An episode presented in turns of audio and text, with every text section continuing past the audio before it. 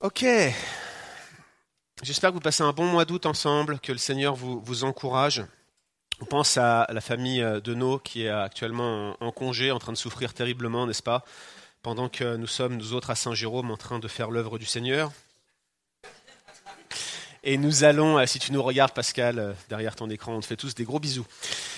Nous allons euh, continuer ensemble l'exposition de, de cet épître de Jacques. Nous en sommes à notre douzième prédication sur l'épître de Jacques et euh, on va essayer ensemble de, comprendre un texte qui euh, souvent, lorsqu'on le lit, nous reprend. On s'entend. On arrive dans une section de Jacques là. Quand on la lit dans notre lecture personnelle, c'est toujours une certaine difficulté à la comprendre et à surtout à l'intégrer pour nous-mêmes.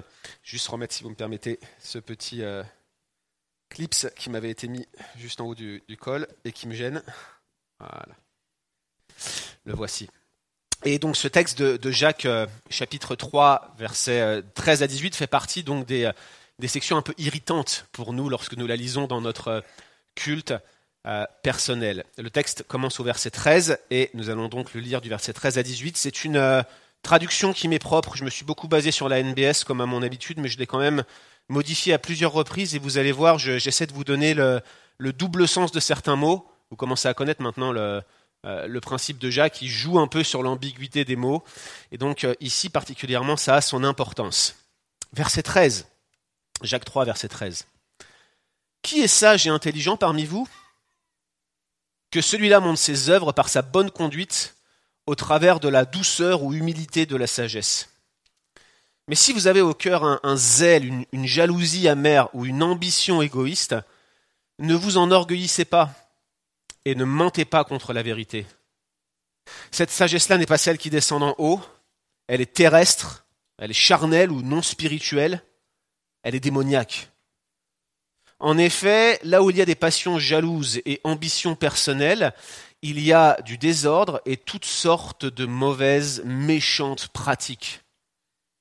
La sagesse d'en haut, elle, est d'abord pure, ensuite pacifique, conciliante, raisonnable ou prête à se soumettre, pleine de compassion, de bons fruits, impartiale, sincère ou sans hypocrisie, ça veut dire la même chose. Hein Or, le fruit de la justice est semé dans la paix par ceux qui pratiquent la paix. Prions ensemble. Seigneur, cette paix qui surpasse toute intelligence, cette promesse de l'Évangile, cette euh, réalité que tu équipes le croyant pour qu'il vive sa vie d'une manière qui démontre que euh, intérieurement tu l'as apaisé et tu l'as transformé, Seigneur. C'est ce que nous voulons vivre de tout notre cœur. Et nous voyons en nous des forces puissantes qui combattent cette paix, Seigneur, qui nous amènent à douter, qui nous amènent à, à nous laisser aller bien souvent à l'irritation, à nous braquer contre nous-mêmes, contre les frères et sœurs, contre nos circonstances, à lever le poing contre toi, à regarder avec condescendance l'autre être humain fait à l'image de Dieu. Nous manquons cruellement de sagesse, Seigneur. Et simplement en regardant dans la semaine qui vient de passer, nous savons qu'à bien des égards, nous avons fait preuve d'une sagesse terrestre, d'une sagesse qui n'en est pas une. Nous sommes devant toi, Seigneur, comme des personnes qui sont prêtes à se repentir. Nous avons ensemble lu cette séquence de confession des péchés. Nous savons que nous devons le faire chaque dimanche, nous savons que nous devons le faire chaque jour. Cet examen, Seigneur, invariablement nous amène à reconnaître notre dépravation devant toi, particulièrement dans nos relations mutuelles avec ceux que tu as créés à l'image de Christ, à l'image de Dieu. Seigneur, on veut te prier pour que tu nous instruises aujourd'hui sur ce qu'est cette vraie sagesse, sur ce qu'est cette paix profonde que tu peux donner à celui qui se tourne vers toi. Nous te glorifions, Seigneur. Nous te remercions au nom de Jésus-Christ de nous instruire encore. Amen. Je suis convaincu que euh, je ne vous apprends rien en vous parlant d'églises qui sont minées par les conflits. D'une manière générale, le fait religieux semble être un terrain propice aux conflits. Je m'intéressais il n'y a pas si longtemps à, à l'islam de France, pour des raisons qui n'ont strictement rien à voir avec le thème dont on parle aujourd'hui. Et je m'apercevais que les clivages au sein de l'islam de France sont extrêmement conflictuels. Je me suis dit, tiens, ça me rappelle quelque chose, ça me rappelle les milieux évangéliques. Et oui, car il faut qu'on balaye devant notre porte, les églises sont régulièrement minées par les conflits, soit euh, des, structures associatives entre elles, soit des églises entre elles, ou pire, parfois à l'intérieur même des églises, ce sont des clivages, des factions, des tensions. Euh, inutile que je vous parle de la situation conflictuelle qui avait cours à Corinthe, qui est le, lieu pour Paul des quatre premiers chapitres, hein, où euh, cette, cette sagesse grecque que les Corinthiens recherchaient était la source de bien des divisions. Ils s'étaient rangés en factions avec des maîtres à penser qui pour certains n'avaient rien demandé. Les uns disaient je suis de Paul, les autres euh, disaient je suis d'Apollos, et Paul disait mais euh, qui est mort pour vous, Apollos ou, Christ? Vous voyez? Euh, Il y avait ici quelque part un esprit de faction qui se reflète encore aujourd'hui. J'ai entendu parler il y a quelques années d'une église dans le centre de Paris, une église ethnique à Belleville, très grosse église qui a complètement implosé au point que ça devenait même euh, physiquement tendu au culte, ils étaient prêts à se taper dessus. Euh, la police avait dû intervenir lors du culte. Vous vous rendez compte du, contre-témoignage? Vous imaginez si Roger voulait me taper et que la police devait intervenir le dimanche matin? Ça ne pourrait pas arriver. Si Roger voulait me taper, je serais déjà en train de partir en courant, bien évidemment. Et donc, vous savez bien, chers amis, chers frères et sœurs, qu'au fond de notre cœur, il y a une parole de rébellion, il y a quelque chose qui nous titille et qui nous pousse à rentrer en conflit les uns avec les autres. Parfois même, c'est contre nature, c'est, ça vient comme de l'extérieur de nous, comme si une petite voix venait nous susurrer à l'oreille. Hais-le, hais-le, c'est ton frère. Vous connaissez ça, n'est-ce pas?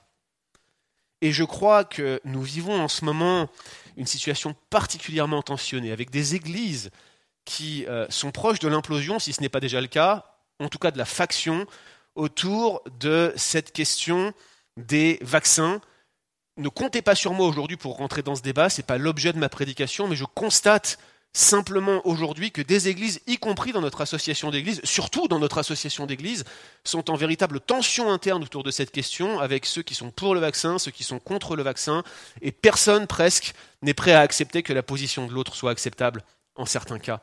C'est triste, c'est dramatique, ça pose une vraie question sur les priorités de notre vie, de notre communion fraternelle, et ceci manifeste, n'est-ce pas, le péché qui, certes, atteint nos comportements, nos attitudes, mais également nos pensées, nos idéologies. Et vous vous en souvenez sûrement, on en a parlé dans cette série sur Jacques, ça s'appelle les effets noétiques de la chute de nous, notre esprit, notre pensée.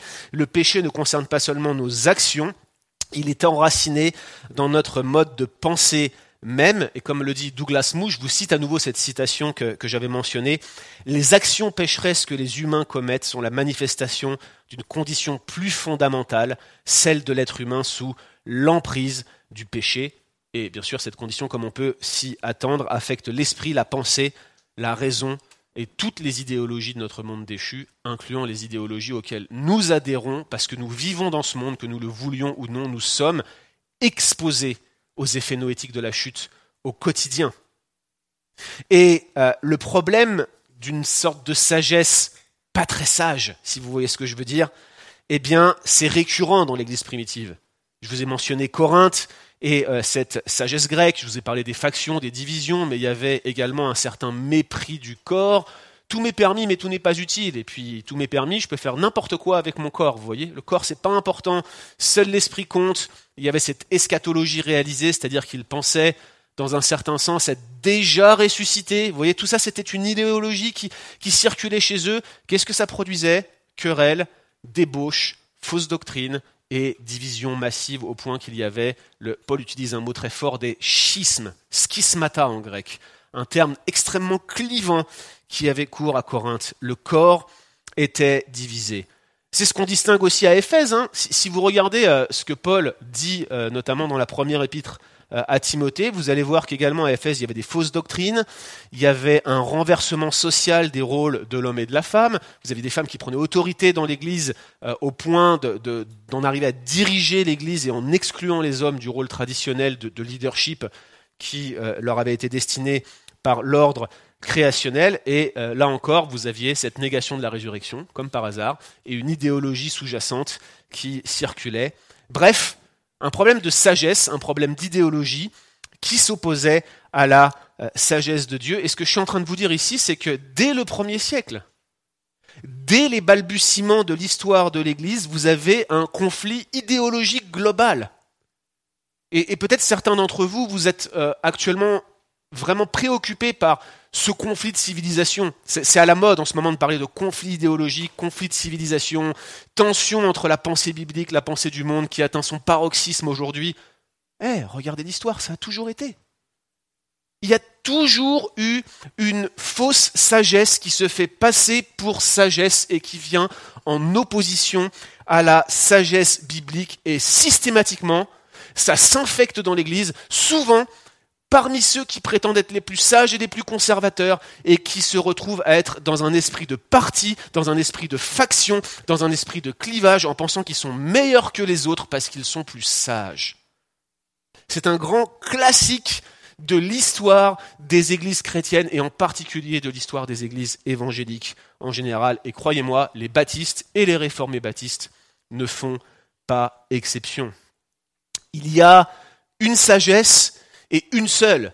Et je vous l'ai dit à plusieurs reprises, l'épître de Jacques s'en fait largement écho, et c'est donc sur un ton d'avertissement que Jacques aborde cette section où il va parler de la fausse sagesse et de ses bien mauvais fruits. Et c'est ce que nous allons regarder ensemble aujourd'hui. Mais avant que nous regardions ce que ce texte dit, il me faut en préambule poser une question que vous connaissez bien maintenant, si vous êtes assidu dans le suivi des prédications de cet épître.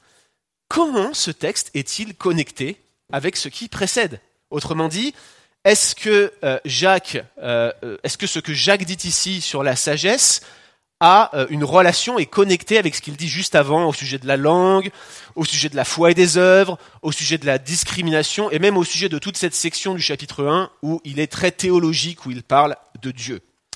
Eh bien, chers amis, la réponse est oui. Regardez avec moi, ouvrez euh, vos Bibles et regardez bien ce texte de, Jacques 13, 18. La, la, bonne conduite du verset 13, même si ce n'est pas exactement les mêmes termes, fait clairement écho euh, aux œuvres de la foi du chapitre 2. Donc il y a des fruits qui sont produits, la, vérité du verset 14, ne mentez pas contre la vérité, fait clairement penser à la parole de vérité par laquelle le Père des Lumières va engendrer les croyants. Vous vous souvenez? Jacques 1, 18. Regardez également cette sagesse qui descend en haut, verset 15, verset 17. Qu'est-ce qui descend en haut? Au chapitre 1, verset 17, tous les dons parfaits qui viennent du Père des Lumières, qui nous a engendrés par la parole de vérité. Donc clairement ici, on a l'idée que la sagesse est un don. Il est question aussi de la pureté de la sagesse d'en haut, verset 17. Et là, vous vous souvenez certainement des, souillures du monde dont il faut se garder pur, verset 27. Donc le thème de la pureté n'est pas nouveau non plus dans cet épître.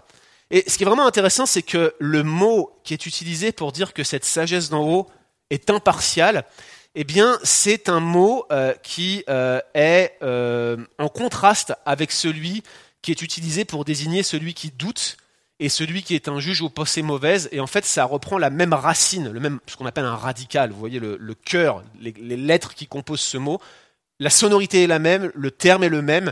Et donc, le fait d'être impartial, c'est l'opposé de celui qui est un peu, vous voyez, euh, hésitant, doutant, celui qui juge avec des pensées mauvaises.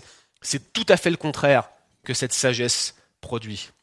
Et puis enfin, bien sûr, ceux qui pratiquent la paix, c'est pas simplement ceux qui recherchent la paix, notez qu'ils pratiquent la paix, eh bien ça fait penser à ceux qui pratiquent la parole et qui ne se bordent pas à l'écouter seulement. Verset 22, c'est exactement la même tournure de phrase.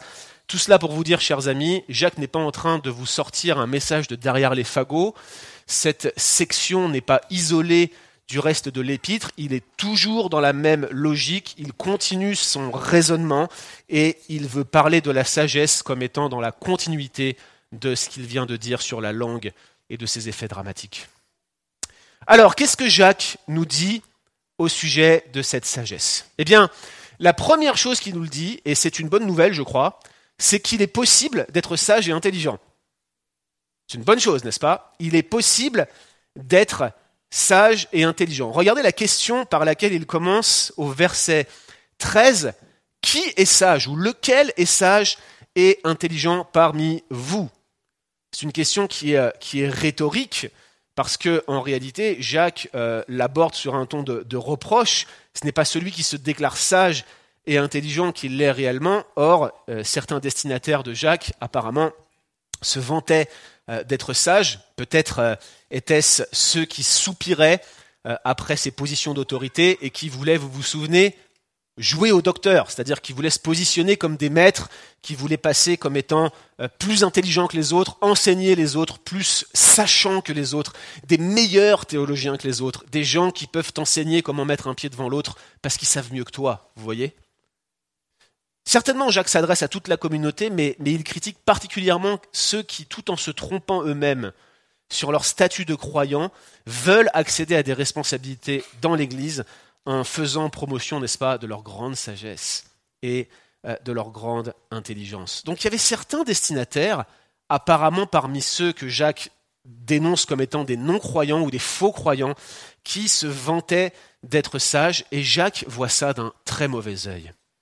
Cependant, cette même question suggère qu'il est possible d'être sage et intelligent.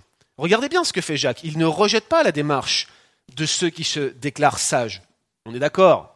Si j'arrivais devant vous aujourd'hui et je vous disais Regardez ma grande sagesse. Regardez comme je suis intelligent, bien intentionné, la, finesse de mon esprit, la, brillance de mes propos, la, clarté de mes expositions, la beauté du langage qui sonne. Non, je sais que vous n'êtes pas d'accord avec ça. Je sais que vous n'êtes pas d'accord avec ça. Mais si je faisais cela, vous vous diriez, Guillaume Bourrin, il se la raconte un petit peu. D'ailleurs, vous devez vous le dire un peu certains dimanches, là, hein, n'est-ce pas? Mais vous allez vous dire, c'est exagéré de se vanter d'être sage. C'est exagéré de faire étalage de sa sagesse. C'est un peu orgueilleux.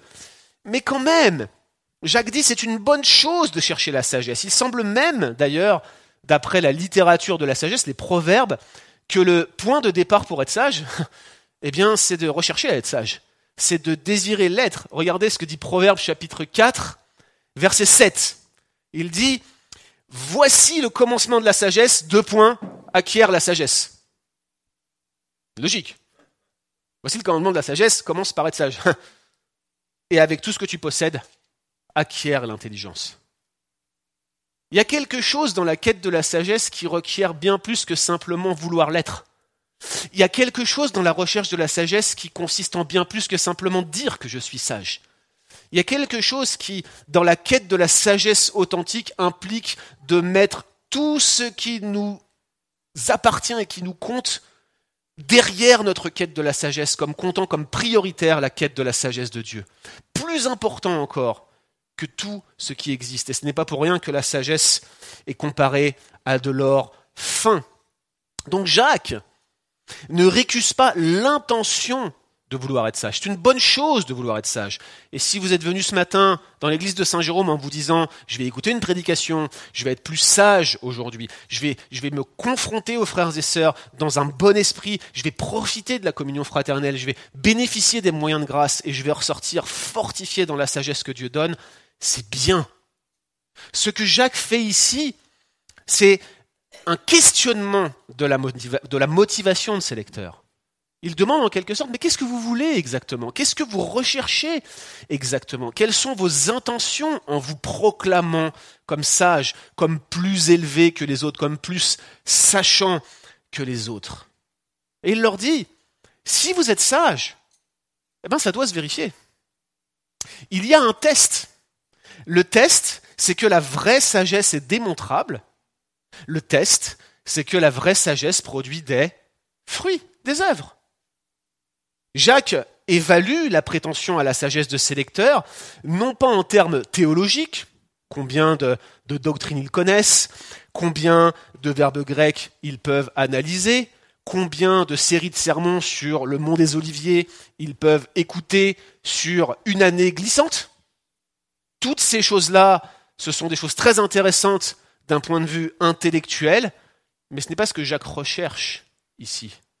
Ce n'est pas flatter votre esprit brillant que Jacques tente de faire ici. Il évalue la sagesse de ses lecteurs non pas en termes théologiques, non pas en termes doctrinaux, mais en termes pratiques. Et il les encourage à démontrer leur sagesse exactement comme il encourage ceux qui prétendent avoir la foi sans avoir les œuvres à démontrer leur foi. Montre-moi ta foi sans les œuvres, il leur dit, et moi par mes œuvres, je vais te montrer que j'ai la foi.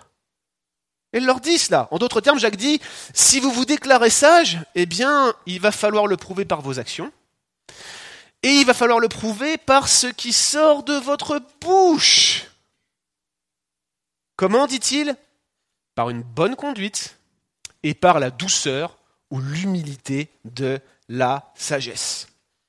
Alors la bonne conduite, pas très compliqué à comprendre ce que c'est qu'une bonne conduite, c'est euh, un mode de vie qui correspond à l'éthique de la volonté de Dieu, qui plaît à Dieu, des actes d'obéissance à Dieu, pas forcément d'ailleurs des actes qui consistent à cocher des cases de j'ai pas fait autant de mal, mais plutôt des actes qui montrent que dans l'Église, dans la société, dans la communauté, vous avez une conduite bienveillante, vous avez une conduite pure, vous avez une conduite qui plaît à Dieu.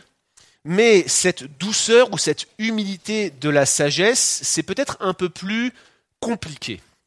Et je pense que c'est plus compliqué à comprendre pour nous, parce que nous autres, occidentaux du XXIe siècle, nous avons une vision de la douceur qui peut-être est un peu rose bonbon, si vous voyez ce que je veux dire une douceur un peu mièvre, une douceur un peu, un peu complaisante, une douceur un petit peu euh, ultra compatissante, trop compatissante, compromettante. Vous voyez ce que je veux dire?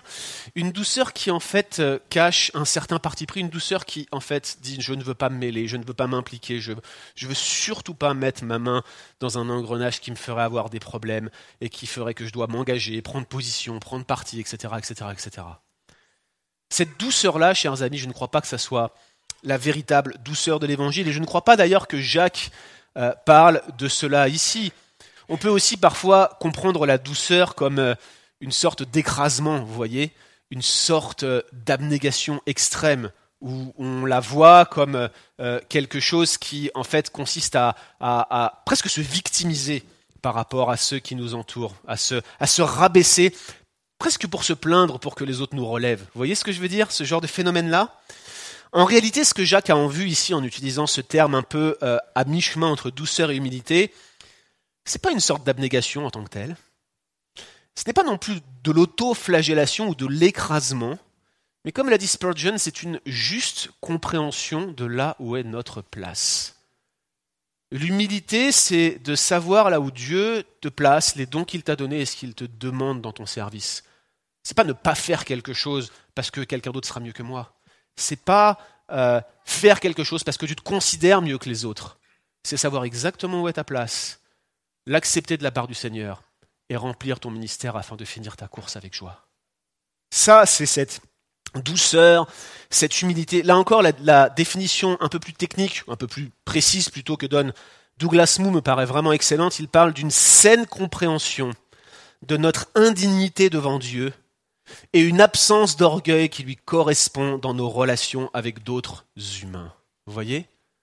Voilà cette douceur, cette humilité de la sagesse. Je disais ce matin dans ma lecture personnelle, l'épître aux Philippiens, il leur dit en utilisant des termes différents, mais l'idée est la même, que l'humilité vous fasse regarder les autres comme au-dessus de vous-même. Non pas plus fort, plus beau, plus intelligent, mais plutôt comme étant prioritaire dans vos jugements par rapport à ce que vous êtes. Et un peu plus loin, il leur dit que votre douceur, humilité, soit connue de tous les hommes. Le Seigneur est proche. Voilà cette douceur de la sagesse, voilà cette, cette euh, saine compréhension de qui tu es, de ton péché, parce que tu te connais mieux que quiconque en te regardant dans la glace tous les jours, et tu sais très bien de quoi tu es fait, et quand tu sais ce qu'il y a dans ton cœur en théorie, tu t'étonnes pas vraiment de ce qui se passe dans le cœur ou dans la vie des autres. Tu sais que tu serais capable des pires choses que l'autre pourrait commettre. Tu sais au fond de toi que tu ne vaux mieux que personne. Et ça t'amène à le regarder comme ton compagnon de galère, la personne qui est avec toi dans le même bateau et avec qui tu dois faire preuve d'une grande douceur et humilité, n'est-ce pas? Voilà ce qu'est la douceur de la sagesse. Donc Jacques dit, c'est possible d'être sage et intelligent, mais cette sagesse, comme la foi, ça produit des œuvres pas des œuvres éclatantes d'obéissance, pas des œuvres de non-compromission. C'est une bonne conduite et c'est cette douceur, humilité de la sagesse qui règle nos relations les uns avec les autres. La sagesse comme la foi produit donc des œuvres. Sagesse et foi sont les deux faces d'une même pièce. Elles viennent de Dieu, elles sont actives, elles sont transformatrices et toutes les deux elles sont observables. Elles se voient elles s'entendent, elles se constatent, elles se vérifient. Donc, il est possible d'être sage et intelligent, chers amis, et vous devriez pouvoir trouver des traces de cette sagesse authentique dans votre existence en tant que croyant. C'est un don de Dieu. Néanmoins, Jacques est préoccupé pour ses lecteurs. Il est préoccupé parce qu'il existe une contrefaçon de la sagesse. Il existe une contrefaçon de la sagesse, tout comme il existe une contrefaçon de la foi. Et Jacques a mis en garde contre toute forme de contrefaçon de la foi au chapitre 2. Voici maintenant qu'il entend dénoncer cette sagesse qui est fausse. Et il leur dit en premier lieu, sachez ce qu'elle est, cette sagesse qui accourt chez vous. C'est une contrefaçon. Il va même plus loin, il leur dit, c'est un mensonge. Un mensonge. Verset 14, fin du verset 14. Ne vous enorgueillissez pas, ne mentez pas contre la vérité. Cette sagesse-là n'est pas celle qui descend d'en haut. Si vous prétendez être sage, et que c'est ce type de sagesse que vous démontrez, dit Jacques, vous êtes des menteurs. Vous êtes des menteurs. Vous mentez contre la vérité. Ce n'est pas la sagesse qui vient d'en haut, c'est une contrefaçon. Souvenez-vous hein, de cette connexion entre sagesse d'en haut, le don parfait qui vient d'en haut, le Père des Lumières qui nous donne toutes choses en abondance, etc., etc. Clairement pour Jacques, la vraie sagesse, c'est un don. C'est pas un truc que tu improvises dans ton atelier de bricolage, c'est pas tes lectures qui vont te donner cette vraie sagesse, quoique elles peuvent y contribuer, mais Dieu donne quelque chose, on va y revenir, sous la forme d'une graine qui va faire croître en toi. C'est un don de Dieu, ça ne se trouve qu'auprès de Dieu. Tout autre exemple de sagesse, c'est une contrefaçon, c'est un mensonge, c'est faux. Sachez ce qu'elle est, dit Jacques. C'est un mensonge. Puis il dit, sachez comment la reconnaître. Comment est-ce que je vais reconnaître que ma sagesse est vraie ou fausse? Ben, Si votre sagesse est fausse, vous la reconnaîtrez à ses œuvres. Verset 14a. Si vous avez au cœur un zèle amer ou une jalousie amère, la, Nouvelle Bible seconde traduit une passion jalouse et amère. C'est une bonne paraphrase. Et une ambition égoïste ou une ambition égoïste.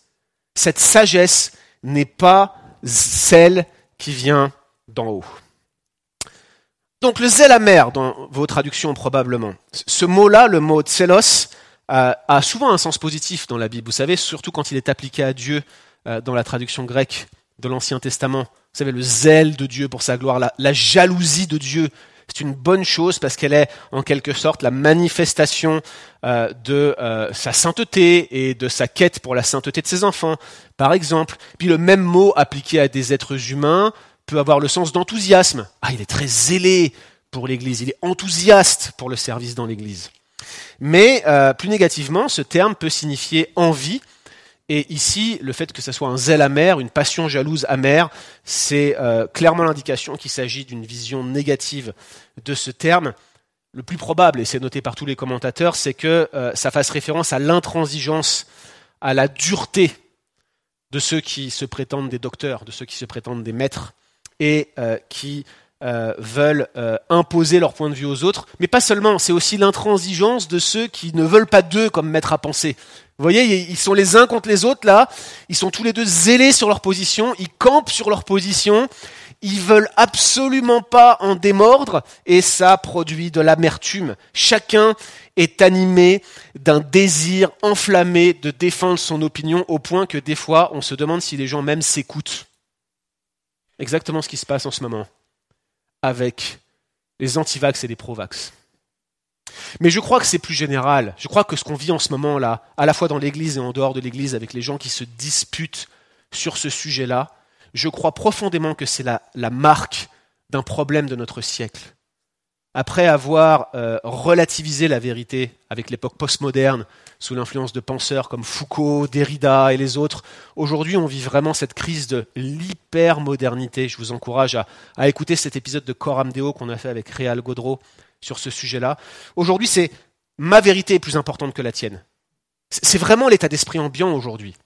Allez dans les facultés, allez dans les universités, vous allez voir, les gens veulent débattre en cercle restreint, ils ne veulent pas l'opinion adverse, ils ne sont pas capables d'écouter peut-être que quelqu'un a une illumination, une étincelle de sagesse qui pourrait les aider à penser un tout petit peu différemment. Et, et je vous le dis tout de suite, parce qu'on est entre nous, entre milieux chrétiens, c'est pas juste un problème de la gauche ou du marxisme, ça. Les gens de droite deviennent tout aussi extrêmes et ne veulent rien savoir des gens de gauche et chacun reste dans son cercle et personne ne veut entendre l'opinion de l'autre et dès que quelqu'un utilise un argument qui ne rentre pas dans ton faisceau de croyance, c'est un menteur, c'est pas la vérité, je ne t'écoute pas, je n'y crois pas, je n'évaluerai pas tes arguments. C'est n'importe quoi d'un point de vue académique, c'est n'importe quoi d'un point de vue intellectuel, c'est n'importe quoi d'un point de vue biblique. Si vous voulez réfuter quelque chose, si vous voulez dénoncer le mensonge, si vous voulez condamner l'hérésie, sachez au moins reconnaître ce qu'elle est. Et prenez le temps de savoir quels en sont les tenants et les aboutissants avant de la critiquer. Sinon, vous parlez dans le vide. Ce zèle amer, c'est un mal de ce siècle. Ce zèle amer, c'était le mal qui rongeait la communauté à laquelle Jacques écrit au premier siècle. L'ambition égoïste, quant à elle, c'est un peu plus précis. C'est un seul mot dans l'original, et ce terme, en fait, c'est un terme qui n'apparaît que euh, ici dans le Nouveau Testament. Donc, on a un peu de, euh, de, difficulté à savoir exactement ce que Jacques veut dire. En réalité, la seule occurrence euh, attestée de ce mot avant le Nouveau Testament, figurez-vous que ça se trouve chez Aristote. Aristote qui utilise ce mot pour décrire le zèle partisan et étroit des politiciens de son époque, qu'il décrit comme étant factieux, cupide, assoiffé de pouvoir, incapable de se mettre d'accord. Et ça irait très bien avec ce que Jacques veut dire ici, cette définition. Je pense que, alors que je vous décris le sens de ce mot, vous pensez certainement à ce dont vous avez déjà été témoin dans l'Église. J'en suis convaincu, j'en ai, ai, été témoin moi-même et j'ai senti cette chose au fond de mon cœur, ces guerres d'ego, notamment dans le ministère, notamment entre les responsables chrétiens qui montent un empire à mesure que leur ministère s'accroît et leur audience augmente et qui finissent par s'affronter bloc contre bloc. Quelle tristesse, n'est-ce pas, quand l'ambition personnelle prend pied dans l'Église. Donc sachez la reconnaître, il y a cette passion jalouse, ce zèle amer, cette ambition égoïste qui presque invariablement va être le fruit de cette fausse sagesse. Mais Jacques ne s'arrête pas là. Il leur dit également, sachez d'où elle vient. Sachez d'où vient ce type de sagesse que vous entretenez. Et là, il donne trois mots-clés. Il leur dit, elle est terrestre. Terrestre, c'est pas compliqué, c'est le contraire d'en haut. La vraie sagesse vient du ciel, celle qui vous anime, bah, ça vient d'en bas. C'est pas la bonne. Vous êtes trompés, les amis. Ça vient pas du même endroit. C'est une contrefaçon. Deuxièmement, elle est charnelle. Alors ce mot-là est intéressant parce que vos Bibles ont probablement la traduction charnelle ou, naturelle. Je ne sais pas si certains suivent en utilisant la, version Darby. Peut-être Darby traduit animal, pour ceux qui, l'ont dans les mains ici. C'est classique et ça serait très littéral. L'idée, en fait, hein, et c'est probablement naturel qui est le mot le plus adéquat, c'est que ça vient de l'homme.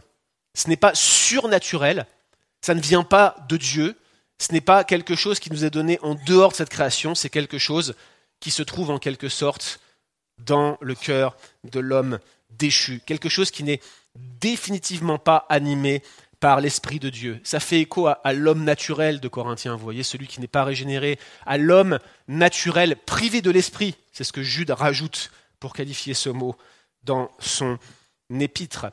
Donc, vous avez ici l'idée que cette sagesse, elle vient d'en bas, qu'elle est euh, directement connectée à l'homme déchu, et regardez ce qu'il rajoute, elle est démoniaque. Certaines versions traduisent même diabolique, même si c'est démoniaque le, plus littéral. Et, souvenez-vous, cette langue, cette façon de parler qui euh, euh, est enflammée par le cours de l'enfer, le cours de la gêne, ben on est dans la continuité ici. D'où vient cette manière de parler qui n'honore pas Dieu? De l'enfer directement. Votre bouche tout entière trouve sa source. L'encre de votre plume, c'est l'encre du feu de l'enfer, dit Jacques dans la section qui précède. Et il dit maintenant, si vous démontrez cette sagesse par vos œuvres, sachez d'où ça vient. Ça vient du diable, ça vient des démons. Et c'est directement à la source de l'enfer dont vous vous abreuvez pour raisonner comme vous le faites et pour agir comme vous le faites. Cette sagesse, donc, sachez la reconnaître. Elle est terrestre, elle est charnelle, elle est démoniaque, et il continue en disant, prenez garde aux conséquences désastreuses d'une telle sagesse. Regardez avec moi le verset 16, il dit, Là où il y a des passions jalouses, là où il y a ambition personnelle, il y a du désordre et toutes sortes de choses méchantes ou mauvaises. Vous savez le, mot désordre, à quoi il fait allusion J'aurais pu le mentionner tout à l'heure en, préambule de, ce sermon. Il fait allusion à cette eau qui est instable. Vous savez, celui qui doute est comme l'eau que le vent euh, fait bouger et il doute dans toutes ses voies, il est instable. Eh bien, c'est ce désordre-là qui est le fruit de cette sagesse et ces mauvaises, méchantes pratiques, inutiles que je vous en donne le sens, vous comprenez bien de quoi il s'agit. Clairement, pour Jacques, il s'agit d'un problème qui impacte la communauté et qui est en train de diviser la communauté à laquelle il écrit. Les luttes de pouvoir dans les cercles chrétiens, la recherche de sa propre gloire. Vous savez ce que ça fait, chers amis, chaque fois que nous laissons ainsi cette fausse sagesse nous gagner? Eh bien, ça offre à Satan une porte d'entrée dans l'Église. Et ce n'est pas pour rien que Paul Quelques décennies plus tard, il dit Nous ne voulons pas laisser l'avantage à Satan en parlant des divisions dans l'Église. C'était un gros sujet pour lui. Et il savait bien ce qui se passait en regardant à ce type d'idéologie. Donc il y a une fausse sagesse. Ses conséquences sont désastreuses. Et des églises entières se sont retrouvées rayées de la carte à cause de ce type de problème. Et ce que je suis en train de vous dire ici, c'est que nous avons tous une étincelle de cela au fond de notre cœur. Jacques parle à des lecteurs précis, mais il nous aurait envoyé l'épître directement à nous que ça n'aurait pas changé grand-chose. Nous aussi, nous avons besoin d'entendre et de repérer ces choses-là. Mais Jacques, vous le savez, est un pasteur. Il veut prendre soin de ses brebis et des personnes auxquelles il écrit. Il ne veut pas simplement leur mettre un coup de fusil et leur dire Eh, fausse sagesse, boum, allez, salut, tu peux circuler. C'est pas comme ça qu'il fonctionne. Il veut que ses lecteurs recherchent la vraie sagesse, reconnaissent la vraie sagesse, la chérissent de tout leur cœur. Et il y arrive, il dit, comment est-ce que vous pouvez donc reconnaître la vraie sagesse? Comment est-ce que vous pouvez faire pour savoir ce qui est bon, ce qui est juste, ce qui est agréable, ce qui est parfait? Je vais voir s'il y a quelque chose pour, n'est-ce pas, euh, éponger. Regardez comme euh, quelqu'un de sage a mis des, de quoi travailler pour euh, votre cher ami. Comment reconnaître donc cette vraie sagesse Jacques veut que, ses lecteurs puissent eux-mêmes identifier la sagesse authentique et, dénoncer les contrefaçons. Et donc il l'a fait pour la foi, il a dit, regardez, il y a une fausse foi, il y a une vraie foi, maintenant je vais, je vais vous montrer, il y a une vraie sagesse, il y a une fausse sagesse. Mais attention, les choses ne sont pas exactement identiques, parce que la foi, elle est vraie ou elle est fausse. Tu l'as ou tu ne l'as pas. ok? Mais la sagesse, c'est comme une graine semée, vous voyez, qui va produire un arbre, j'ai même envie de dire un arbre centenaire, qui prend une vie à étendre ses racines dans le sous-sol pour aller s'abreuver aux ruisseaux les plus profonds. En réalité, la sagesse, c'est une graine qui grandit en toi comme par un processus. Et le résultat de cela, c'est que la sagesse de Dieu, bien qu'elle soit pure, bien qu'elle soit non mélangée, eh bien, elle coexiste en nous avec toutes sortes de mauvais raisonnements, toutes sortes de péchés, et même euh, de sagesse charnelle. Il y a ici, frères et sœurs, et vous le savez, un combat qui est permanent pour le chrétien. Alors comment est-ce qu'on peut reconnaître cette vraie sagesse? Première chose, la vraie sagesse, vient d'en haut. La vraie sagesse vient d'en haut. Et clairement, cette vraie sagesse de Dieu contraste avec celle qui accourt dans la communauté à laquelle Jacques écrit. La vraie sagesse, elle n'est pas terrestre, elle n'est pas charnelle, elle est encore moins diabolique, cela va de soi. Elle vient d'en haut, elle vient de Dieu. Il s'agit d'un don de Dieu qu'on ne peut trouver nulle part ailleurs. Et Jacques, vous l'avez vu, hein, donne euh, au verset 17 une liste de caractéristiques, une liste de caractéristiques euh, qui, euh, j'en suis sûr, vous l'avez noté, n'est pas la seule dans le Nouveau Testament. Où est-ce qu'on a ce, type de liste de caractéristiques, des vertus, à votre avis? Galate 5, donc commandement aussi, le fruit de l'esprit, vous voyez Typiquement, euh, quand on regarde des listes de vertus, il y en a dans Pierre aussi, au début de Pierre, vous retrouvez ce type de vertus pour décrire des éléments qui sont l'œuvre de Dieu dans une vie. Et euh, la liste de, caractéristiques de la sagesse, d'ailleurs le, fruit de la sagesse, parce que c'est le mot qui est utilisé au, verset 18, euh, le fruit de la justice ou le fruit de la sagesse un peu plus haut, c'est quelque chose qui fait écho aux fruits de l'esprit en Galate 5. Notez d'ailleurs hein, le singulier, une fois encore, il ne s'agit pas des fruits de l'esprit, comme si tu peux en cueillir un et pas l'autre. Si tu aimes bien les bananes mais pas le raisin, tu peux en choisir une partie. Non, c'est pas ça, ça. C'est la moisson que produit l'esprit. C'est ce que, ce que l'esprit produit à mesure qu'il prend sa place en toi, de la même manière à mesure que cette sagesse grandit en toi.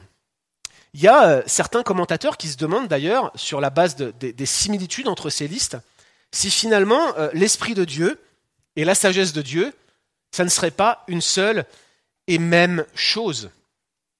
On peut se poser la question. Mais en réalité, euh, les deux vont ensemble, mais elles ne sont pas strictement identiques. C'est sûr que l'œuvre de la sagesse dans nos vies, elle est initiée par l'Esprit de Dieu, mais pas seulement. Il y a également des moyens de grâce que Dieu met à sa disposition à l'Église pour que nous puissions grandir en sagesse. L'Esprit de Dieu est là au travers de ces moyens de grâce, mais ils sont spécifiques. La prédication de la parole, par exemple, fait croître, fait pénétrer la sagesse au-dedans de nous. Les prières communautaires, voilà pourquoi nous insistons autant pour vous dire joignez-vous le mercredi. Si vous ne pouvez pas vous joindre, joignez-vous sur Zoom. C'est bon que nous ayons un temps au milieu de la semaine pour que nous puissions prier ensemble, chercher la face Seigneur ensemble. C'est important pour nous que nous puissions nous fortifier mutuellement. Il y a également la formation de disciples, qui est probablement ce que devrait être le cœur de l'Église, à savoir des croyants qui se visitent les uns et les autres. Je parlais avec Daniel et José euh, il n'y a pas plus d'une semaine de ce sujet-là. Je crois que nous devrions tous ensemble faire un énorme effort en termes d'hospitalité. Je crois, mon petit doigt m'a dit que euh, je crois que notre frère va nous parler de ça bientôt dans, dans une prédication, mais c'est un gros effort que nous devrions faire, d'autant plus qu'en ce moment on peut le faire. C'est quelque chose que nous devrions faire pour nous encourager, nous stimuler les uns les autres, pour faire en sorte que la sagesse de Dieu croisse en nous collectivement. L'œuvre de Dieu ne va pas se faire tout seul chez vous dans votre chambre. L'œuvre de Dieu se produit collectivement, communautairement par l'Église. C'est comme cela que cela fonctionne. Soyons intentionnels pour cela. Puis bien sûr, il y a des processus comme euh, la discipline d'Église, qui, j'entends pas simplement ici euh, euh, le processus qui conduit à l'excommunication, mais je parle simplement d'être repris parfois en un à un par un frère ou une sœur pour un comportement qui ne va pas. Ça aussi, être capable de recevoir l'instruction du Seigneur par ce moyen nous fait croître en sagesse. Nous en avons besoin. Donc il faut distinguer l'Esprit de Dieu de la sagesse de Dieu, même si en réalité tout ce que Dieu fait va dans la même direction. Elle est initiée par l'Esprit, cette sagesse. Elle produit un fruit similaire à celui de l'Esprit, mais c'est l'œuvre de l'Esprit et des moyens de grâce animés par l'Esprit qui se produit de manière tangible dans nos vies. Voilà ce qu'est cette sagesse d'en haut. Regardez avec moi cette, liste donc, cette liste de caractéristiques de la sagesse d'en haut. On va les regarder un par un, ces, ces caractéristiques, ces vertus, mais laissez-moi juste vous faire quelques remarques intéressantes sur cette liste. Déjà, c'est une liste qui n'est pas exhaustive. Autrement dit, elle n'est pas complète. Ce que je suis en train de vous dire, c'est que euh, les termes utilisés ici font certainement écho à la situation particulière des lecteurs de Jacques, il s'applique à nous, mais on aurait pu citer d'autres termes ou des synonymes ou amplifier cette liste. Pourquoi je dis ça? Bah, Tout simplement parce que déjà, il y a sept caractéristiques, c'est très intéressant, on va y revenir. Et d'autre part, cet arrangement de ces sept caractéristiques, eh bien, ça a l'air d'être plutôt rhétorique et esthétique. Rhétorique et esthétique. Je m'explique. Rhétorique, c'est pas un hasard si Jacques mentionne sept caractéristiques de la sagesse, parce que le chiffre 7, vous le savez certainement, c'est le symbole de la plénitude, c'est le symbole de la complétude, c'est même le symbole de la perfection dans l'Apocalypse. Et d'ailleurs, c'est un chiffre qui est régulièrement associé à la sagesse qui vient de Dieu. Vous connaissez peut-être ce verset de Proverbe chapitre 9 verset 1, vous savez, où la sagesse est comme personnifiée et elle invite ceux qui sont stupides à venir chez elle. Vous voyez, il y en a des invitations dans notre église. Vous êtes stupides, venez chez moi, c'est moi la sagesse, salut. La sagesse a bâti ces sept colonnes. Voilà comment commence ce texte. Il leur dit à ses lecteurs, Eh, vous voulez chercher la sagesse? Regardez, elle vous invite, vous qui êtes stupides. C'est un peu implicite ce qu'il fait là. Sept caractéristiques, la sagesse a bâti ces sept colonnes. Donc il y a un arrangement rhétorique ici. Et puis il y a un arrangement esthétique, je vais même aller plus loin. C'est un arrangement mnémotechnique. J'ai fait exprès de vous sortir un mot compliqué, il faut bien que je, faut bien que je fasse le sage là sur une prédication sur la sagesse, n'est-ce pas? Mnémotechnique, c'est euh, capable d'être mémorisé. Vous savez, c'est un procédé qui vous permet de vous souvenir. Alors, je vais vous épargner euh, le grec euh, et l'original, mais il y a deux choses qui permettent de bien retenir cette liste. La première, c'est regardez comment la liste est construite. Elle est premièrement pure, ensuite ta ta ta ta ta ta ta. le premièrement pur là, ça fonctionne comme un titre. Donc l'idée, c'est que ce, que veut Jacques, c'est que ses lecteurs se souviennent que la sagesse est pure et la pureté consiste dans les six autres caractéristiques. Ça, c'est ce qu'il veut que, que ses lecteurs se souviennent. Et c'est un procédé courant. C'est probablement la même chose grammaticalement qui est fait dans les listes de critères d'anciens. Vous voyez, les critères d'anciens, il doit être irréprochable. Est-ce que ça veut dire que si par exemple il a oublié d'allumer le lave-vaisselle le soir, il a cessé d'être irréprochable, l'ancien? Non Irréprochable, ça veut dire, deux points, toutes les autres choses qui en découlent. Homme d'une seule femme, euh, non adonné à la colère, etc., etc., etc., etc. Vous voyez? Donc c'est un titre qui est qualifié par les autres caractéristiques. Ça déjà, c'est un procédé pour que les lecteurs s'en souviennent. Mais c'est pas tout. Toutes ces caractéristiques, ces vertus, elles sont en fait regroupées par un procédé qu'on appelle des assonances. C'est un, un, procédé euh, de style qui consiste à regrouper les mots par le son de la première syllabe. Et en fait, il y a des, vertus qui, commencent avec un son en E ou en E, et il y a des vertus qui commencent avec un son en A. Et Jacques les a groupées par groupe de trois, intercalées par une euh, euh, mention qui les dissocie. Et donc ça permet, quand on le lit en grec, de le mémoriser presque instantanément. Peut-être vous avez appris les conjonctions de coordination quand vous étiez à l'école. Je ne sais pas si vous aviez eu ça ici. Mais où est donc ornicar? Vous avez ça au Québec ou pas? Ouais? Carniore Ah, comme carnivore. Eh, pas mal. Vous voyez, c'est mnémotechnique, vous vous en souvenez? Même si vous êtes nul en orthographe, vous vous souvenez de ça. Parce qu'on vous a mis ça dans la tête via une liste avec un procédé mnémotechnique et vous vous en souvenez, vous l'avez retenu, et c'est ce que Jacques essaye de faire. Il essaye de leur faire rentrer une liste de caractéristiques pour que lorsqu'ils vont être confrontés à des décisions concrètes de leur vie où la sagesse est en jeu, ils puissent se souvenir, est-ce que ce que je fais est bien et correspond à ces différentes facettes de ce qu'est la sagesse de Dieu? Donc c'est rhétorique, c'est esthétique, c'est mnémotechnique, c'est super bien pensé. Maintenant, regardez la liste en elle-même. Donc la sagesse d'en haut, elle est d'abord pure. Ça, c'est la pureté morale, c'est la pureté éthique, mais pas seulement. C'est aussi la pureté idéologique. Vous vous souvenez, on en a parlé quand on a, quand on a dit qu'il fallait se garder pur des souillures du monde. Je vous ai dit que ce n'était pas premièrement éthique, mais c'est vraiment l'idéologie qui était en jeu ici. Et, clairement, cette pureté morale, elle contraste avec la double pensée, la dualité, l'instabilité de ceux qui se prétendaient comme des maîtres et qui demandaient et ne recevaient pas, qui démontraient par leur attitude qu'ils n'avaient pas la vraie foi. En quelque sorte, cette pureté de la sagesse, elle contraste avec le compromis de ceux qui se disent chrétiens et qui ne le sont pas. La sagesse de Dieu n'est pas compromise, la sagesse de Dieu n'est pas frelatée, la sagesse de Dieu est pure, la sagesse de Dieu est libre de tout mal. Et quand vous regardez la loi avec certains commandements peut-être qu'on ne comprend pas aujourd'hui parce qu'ils s'étaient appliqués au peuple de Dieu qui était censé être pur, saint, et se préserver pour Dieu, des commandements comme avoir un vêtement qui n'est pas tissé de deux fils différents, étaient censés refléter symboliquement cette pureté de Dieu, cette absence de mélange en Dieu. Et c'est ce que dit Jacques ici à propos de cette sagesse. Elle est pure, elle est absolument 100% parfaite, elle vient de Dieu. Ensuite, elle est pacifique. Ah oui, une vraie sagesse recherche la paix. Une vraie sagesse ne va pas générer des conflits pour rien. Une vraie sagesse va tout faire même pour éviter les conflits, va même essayer de se mettre au maximum possible à plat ventre pour essayer que son frère ou sa sœur ne soit pas en conflit contre soi, chercher l'apaisement dans le discours, chercher l'apaisement par des attitudes. Elle va pas chercher à être clivante ou blessante ou dure pour rien quand on y est contraint et que c'est inévitable qu'un schisme se produise parce que sinon on tomberait dans la compromission. Eh bien, il y a une nécessité parfois d'aller là. Mais en réalité, cette sagesse devrait toujours nous faire chercher cette issue comme la dernière option, celle qui n'est pas souhaitable. La vraie sagesse est pacifique, elle n'est pas pleine d'ambition personnelle, elle n'est pas pleine de zèle amer. Elle est, dit Jacques, conciliante, troisième caractéristique. C'est-à-dire qu'elle est euh, bienveillante, elle est euh, empathique. Le terme suggère peut-être euh, implicitement qu'elle ne cherche pas à avoir raison à tout prix. J'aimerais pour une fois vous donner le modèle de l'amitié que Pascal et moi nous avons ensemble. C'est sûr qu'on a nos petits désaccords, ils ne sont pas nombreux, mais regardez la manière dont nos désaccords sont maintenus entre nous.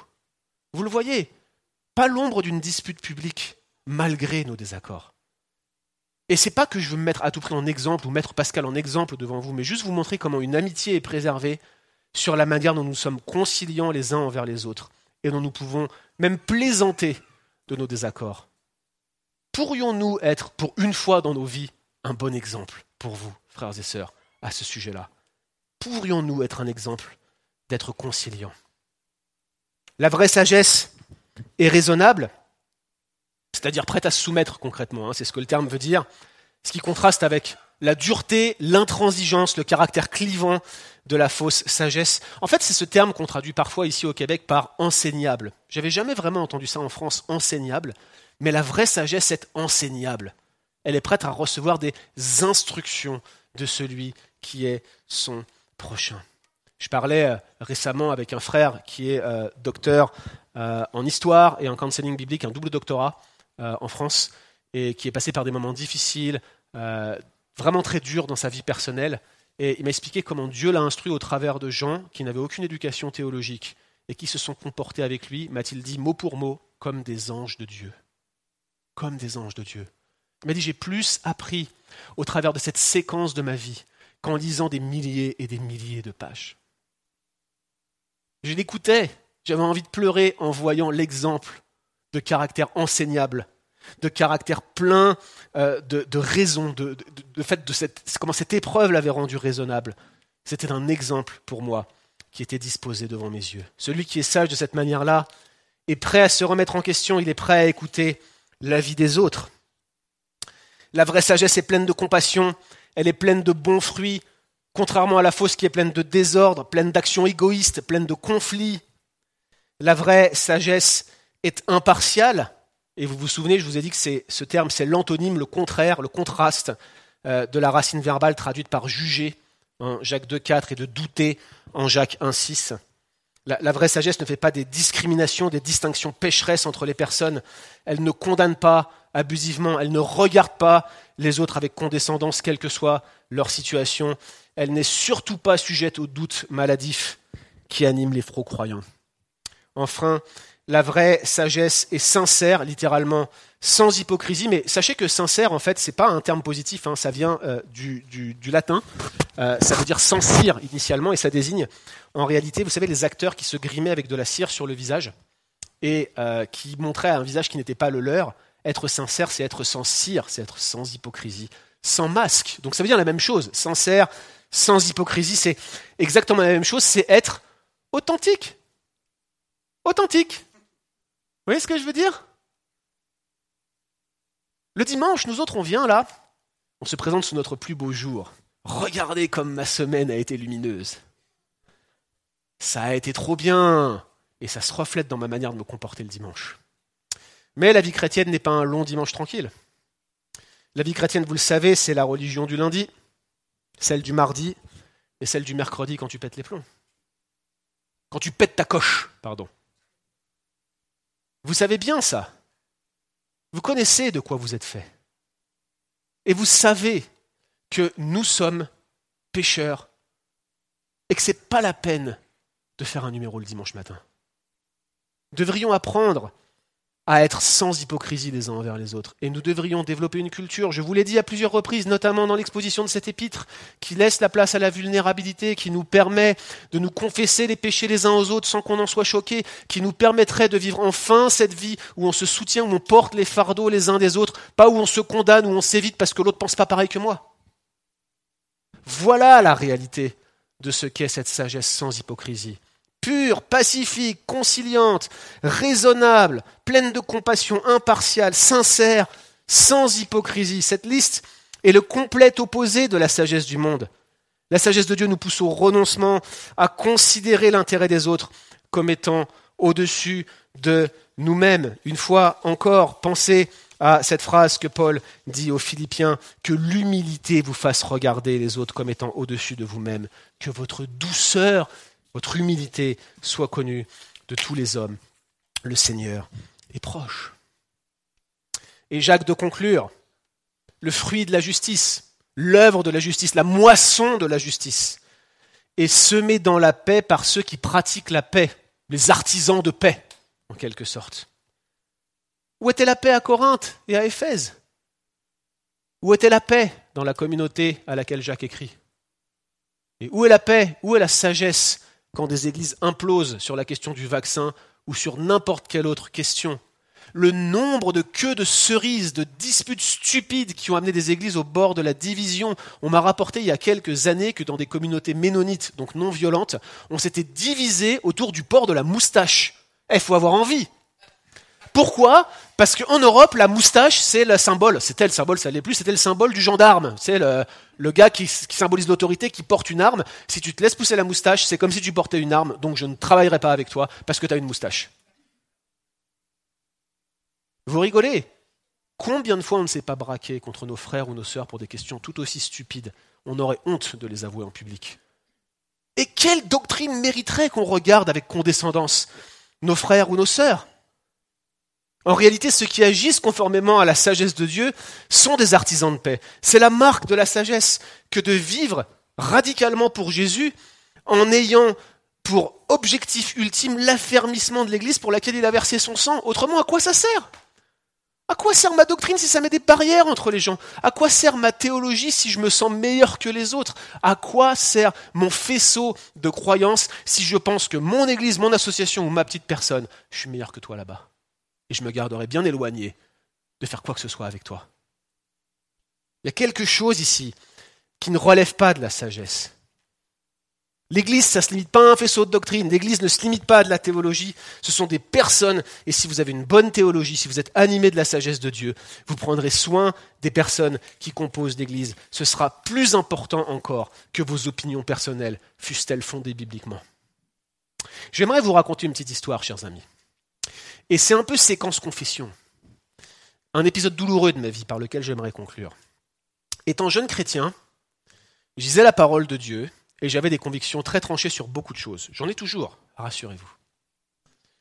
Vous savez, Pascal et moi, on a un certain nombre de désaccords, et je vous ai dit, regardez, si possible, à notre modèle de collaboration et d'amitié malgré nos désaccords. Et l'un de nos désaccords porte sur la question du divorce et du remariage. On a un désaccord euh, que peut-être vous connaissez. Hein. Pascal pense qu'il y a une possibilité de divorce et remariage selon les Écritures qui est l'adultère ou l'abandon. C'est la position dite érasmienne, je crois que c'est la position de l'Église ici. Personnellement, j'adhère à la position des fiançailles. Je ne dis pas qu'on ne peut pas se remarier, etc. Je, pense que c'est du cas par cas. Mais ce que je dis simplement, c'est que je ne crois pas qu'il y ait un motif légitime de divorce-remariage dans la Bible ou un motif euh, qui permettrait systématiquement à coup sûr de se remarier ou de divorcer. Je ne crois pas qu'il y a ça dans la Bible. Je pense que la Bible, elle dit quoi? La Bible, elle dit tout simplement de rester unis. Regardez à ce que Dieu a fait en Adam et Ève. C'est l'objectif ultime. Pascal sera d'accord avec ça. Mais on a une petite divergence sur ce qu'on appelle la clause d'exception. Vous voyez ce que c'est la clause d'exception? Sauf pour cause d'infidélité. Un texte difficile qui a été très compliqué à interpréter dans l'histoire de l'Église. Et c'est pas pour vous parler de ça que je vous raconte ça, c'est pour vous montrer ce que ma position a fait au début de ma vie chrétienne. J'étais jeune chrétien, j'avais la position que j'ai encore aujourd'hui. J'avais une manière de communiquer pire que celle que j'ai aujourd'hui. Vous vous rendez compte? Incroyable. Et j'étais un petit peu intransigeant comme garçon, un petit peu cassant un petit peu violent dans mes propos. Il y avait un homme, 50-55 euh, ans, qui était revenu au Seigneur après une vie difficile, qui euh, voulait donner tout son cœur à l'Église. Et l'Église avait choisi de le reconnaître comme ancien. Oui, mais voilà, il fréquentait une jeune femme alors qu'il avait été divorcé, je crois, deux fois, ou une fois, je ne sais plus. Et il fréquentait cette jeune femme, et moi, je voyais ça d'un très mauvais œil. J'étais extrêmement énervé, en colère par ça. Je sentais en moi mon cœur qui bouillonnait. Et je me disais, c'est pas normal que les gens le considèrent comme ancien, cette église n'est pas biblique. Et j'entretenais une certaine amertume au fond de mon cœur. À tel point que le jour de son mariage, une semaine avant à peu près, je lui ai écrit un courrier. Parce que je voulais pas être dans le compromis, je voulais pas être dans le statu quo. Et je lui ai expliqué pourquoi je n'irais pas à son mariage. J'ai pu ce courrier, mais je sais que je l'ai fait avec des termes très tranchés, sans enrobage social, avec beaucoup de dureté et de méchanceté. j'ai blessé mon frère. Et il a été quand même élu ancien. En plus, ça ne servait à rien ce que j'ai fait. Et il a été un excellent ancien. Excellent ancien. Dieu m'a humilié pendant les années qu'on suivit. Je me suis rendu compte que ma communication n'allait pas. Il était extrêmement bienveillant avec moi. Il m'a dit qu'il avait été blessé, mais m'a constamment invité. On faisait des trucs ensemble. Il s'est comporté avec moi comme un père dans l'église. Jean-Marc. Si tu m'écoutes, Jean-Marc, salut. Sérieusement, un cher frère. Quelques années plus tard, moi-même, je suis passé par des, séquences de ma vie extrêmement dures, au point que je désespérais même de garder la foi, vous voyez. Pas grand monde m'a tendu la main pendant cette période. Qui était là pour moi? Jean-Marc. Et chers amis, j'en ai pleuré dans ma chambre. Je me suis dit, mais est-ce que réellement j'ai privilégié ma doctrine sur mon frère qui me montre aujourd'hui qu'il privilégie son frère plutôt que ma doctrine Il a eu soin de moi. Il a pris soin de ma personne. Il m'a fait du bien, il m'a fortifié. On n'a pas changé d'avis, mais je vois l'Esprit de Dieu qui agit en lui. Et sérieusement, hein, c'est vraiment quelqu'un de conservateur, de brillant, et quelqu'un qui prend soin de l'Église. Mais j'ai blessé mon frère, le frère pour lequel Christ est mort. Et j'ai agi d'une manière condescendante et malveillante et méchante et zélée et mauvaise. Et voilà ce que j'ai fait. Et je vous le confesse aujourd'hui, cette sagesse-là, elle venait pas d'en haut. Je suis convaincu que j'avais raison sur la doctrine. Je suis convaincu que j'avais complètement tort par mon attitude. Voilà, chers amis, une bonne leçon qui a été la mienne. Et comment, lorsque je lis des passages comme celui-là, je peux vous dire que ça me met des claques. Quand j'étais petit, ma mère me disait que les livres de cours que je cachais pour pas faire mes devoirs et qu'elle retrouvait, s'ils avaient des mains, ils me donneraient des claques.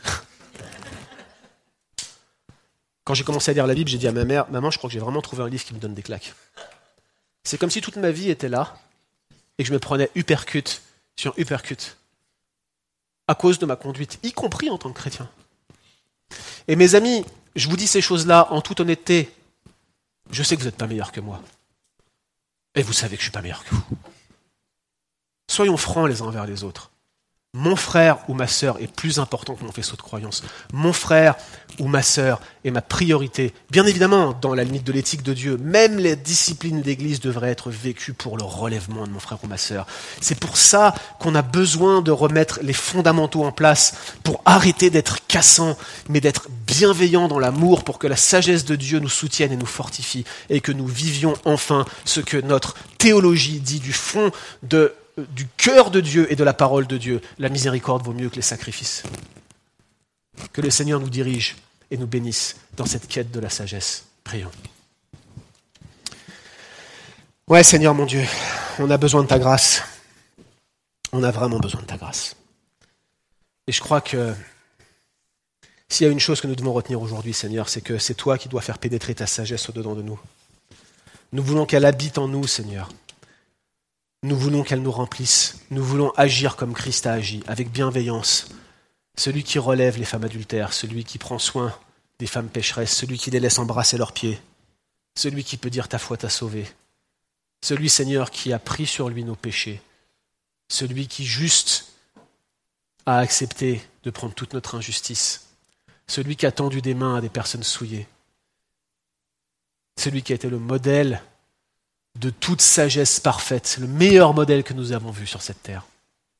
Père céleste, aide-nous à vivre cette vie de manière radicale, à la fois théologiquement, mais aussi en pratique, en soyant ferme, en étant ferme, Seigneur, dans nos convictions, tout en étant plein d'amour et rempli d'affection pour nos frères et nos sœurs.